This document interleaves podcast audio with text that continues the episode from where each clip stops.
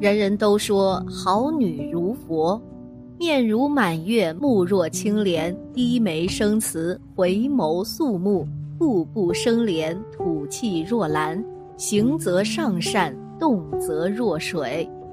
每当我们提及菩萨像的时候啊，脑中总会浮现出一个温婉可亲、端庄玉润的女性形象。菩萨呢，不仅寓意容颜仪态，也涵盖了女性慈悲的品质。拥有菩萨像的女人，不仅有美貌仪态，更有享不尽的福报。菩萨像不是与生俱来的，而是经过后天修炼得来的。上海永安公司四小姐郭婉莹呢，年少时美丽而富有，众星捧月。可在五十岁时，丈夫被化为右派，死于狱中，她被赶出大宅去刷马桶，直到食指变形。文革时期，即使她沦落到去扫厕所，她也要穿着旗袍。一袭旗袍上身，所有苦难在她脸上啊就没了痕迹。在逼窄楼道里，没有烤箱，她用煤球炉子也要蒸圣彼得堡风味的蛋糕。没了上等茶具，他用搪瓷缸子，每天也要雷打不动地喝自制下午茶。看书的时候用镊子翻书，尽量保持着从容优雅。这个上海的金枝玉叶用一生经历告诉我们：一个人之所以优雅，并不在于外貌和财富，而在于内心的高贵。那么。女人如何才能修成菩萨相呢？第一，善良。人人生而善良，但保持善良的品性并不容易啊。这也是世界上为什么会有好人有坏人的原因。无论遭受任何境遇，能够保持一颗善良的心，就会有缘遇到善知识，有缘接触到圣贤教育。从而把自己的善良升华为慈悲。善良的人都隐藏有一颗菩萨心，但是这颗菩萨心需要用慈悲打开。不放弃善良，就会得到上天慈悲的眷顾，终会有好报。相由心生，善良的人总是最美丽的。第二，心宽，心境决定行为。行为决定习惯，习惯决定性格，性格决定命运。一个人命运好，一定心好，心好相貌就好。看似没有关系的事物，实际呀都是串联在一起的。心宽的女人热情大方，也是最美丽、最具有菩萨相。古语云：“心宽体盘。”一个人有怎样的心境，就有怎样的面相。一个雕塑家喜欢雕塑妖魔鬼怪，有天照镜子时，他突然发现自己变丑了。丑啊，并不是说肤色五官改变了，而是指神情神态很是凶恶古怪。于是呢，他遍访名医，但均无法治愈。一次，他游历一座庙宇时，把心中苦闷给庙中长老说了。长老说：“我可以治你的病，但不能白治，你得先为我雕几尊观音像。”雕塑家在塑造过程中不断研究观音像，模拟其慈祥、善良、温和、宽仁之态。雕完三尊观音像后，他找到长老，请你帮我治病吧。长老说：“不用了，你的病啊已经好了。”雕塑家一照镜子，五官果然已变得神清气朗，这就是所谓的相由心生了。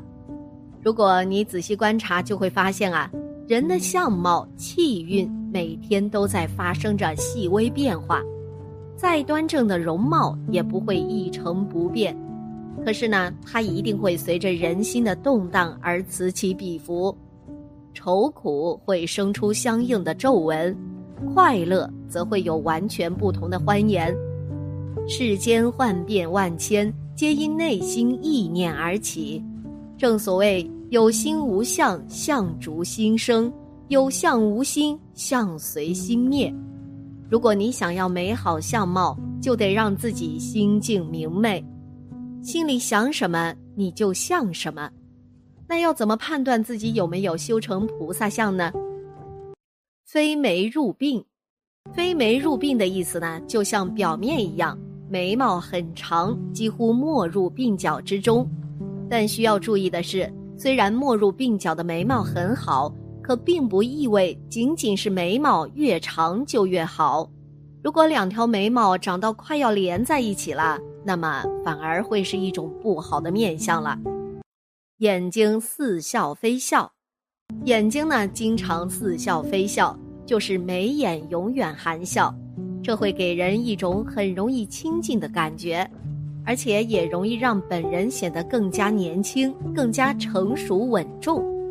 眼睛黑白分明，目秀神清，主其人秉性坚毅，识大体，不急躁胡为，处事有条理，像极了观音的给人们的印象。这样的女人呐，是天生的福相，生来不知何为愁苦，所以也非常的单纯。下巴丰厚，下巴呢是一个人福气的所在。如果下巴尖锐且无肉。那么此人多半寿运不长，而且性格也不大好，常常与人针锋相对。但是如果一个人下巴丰厚的话，那么他的福气将会十分深厚，日后的人缘呢也不错。鼻翼有肉，鼻翼是财运汇集之地，一个人的鼻翼越是丰满有肉，那么这个人的财运啊也就会越好的。暗示，如果一个人的鼻翼很单薄无肉，而且还扁平，那么此人多半不会再有发财的命了。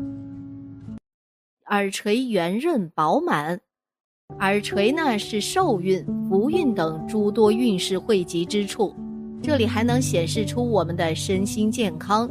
所以，如果您的耳垂圆润饱满，那么恭喜您了，您的运势啊将会越来越好。曾和朋友闲聊时啊，听到他讲起一个远房亲戚。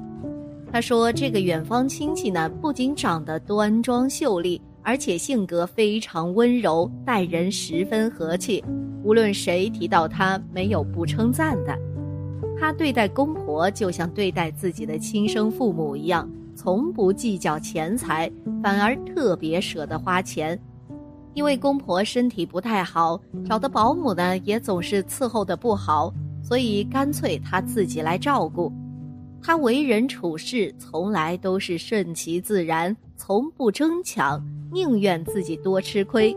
说话也都是和颜悦色，没见过他和谁红过脸。后来从未炒过股的他，去年突然炒股，不到两个月呀，就赚了五十万。直到她丈夫说别太贪心了，她就卖了股，结果刚卖完，第二天股就暴跌了。她阴差阳错买在了最低点，卖在了最高点，从此收手，不再炒了。她丈夫的条件其实一般呐，但婚后两人日子过得顺顺利利，她丈夫的事业也越做越好，不仅受到领导重用。还升职加薪，而且儿子也长得相貌端庄、气宇不凡，很有出息。相由心生，貌由心转，世间变化万千，皆因内心意念而起。你有什么样的心境，就有什么样的面相。说一个人好看，绝非肤浅的美丽，他是一个人剥离了外表之后的素养。是放在浩海人群里也能一眼分辨出的气场，这是灵魂的样子呀。画家陈丹青说，在最高意义上，一个人的相貌便是他的人，所以呀，要养脸先养心。正如杨绛先生所说：“我读书是为了遇见更好的自己。”一个人的内在修养，最终决定相貌。女人最高的涵养是修成菩萨相，《金刚经》说：“信心清净则生实相，相貌是能逐步改变的。美好的仪态、和善的表情，会由内而外散发出一种吸引力。让见者如沐春风，相随效仿。著名影星奥黛丽·赫本呢，年轻时风华绝代，老了依然绝代风华。她为何能成为女神中的女神呢？秘诀呀，就在她的遗言里。若要优美的嘴唇，就要讲亲切的话；若要可爱的眼睛，就要看到别人的好处；若要苗条的身材，就把食物分享给饥饿的人；若要美丽的秀发，在于有孩子的手指穿过它；若要优雅的姿态，走路时要记住行人不只有你。人之所以为人，是必须充满经历。自我悔改、自我反省、自我成长，而并非向人抱怨。当你需要帮助时，你可以求助于自己的双手。年老之后，你会发现自己双手能解决很多难题。一只手用来帮助自己，另一只用来帮助别人。若要好相貌，先要心里美，相由心生。心地善良才是最高贵的相貌，这才是一个女人真正的菩萨相了。好了，今天的节目呢就到这里了，希望此次相遇能给大家带来收获。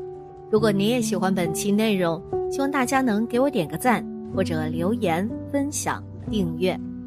感谢您的观看，咱们下期节目不见不散。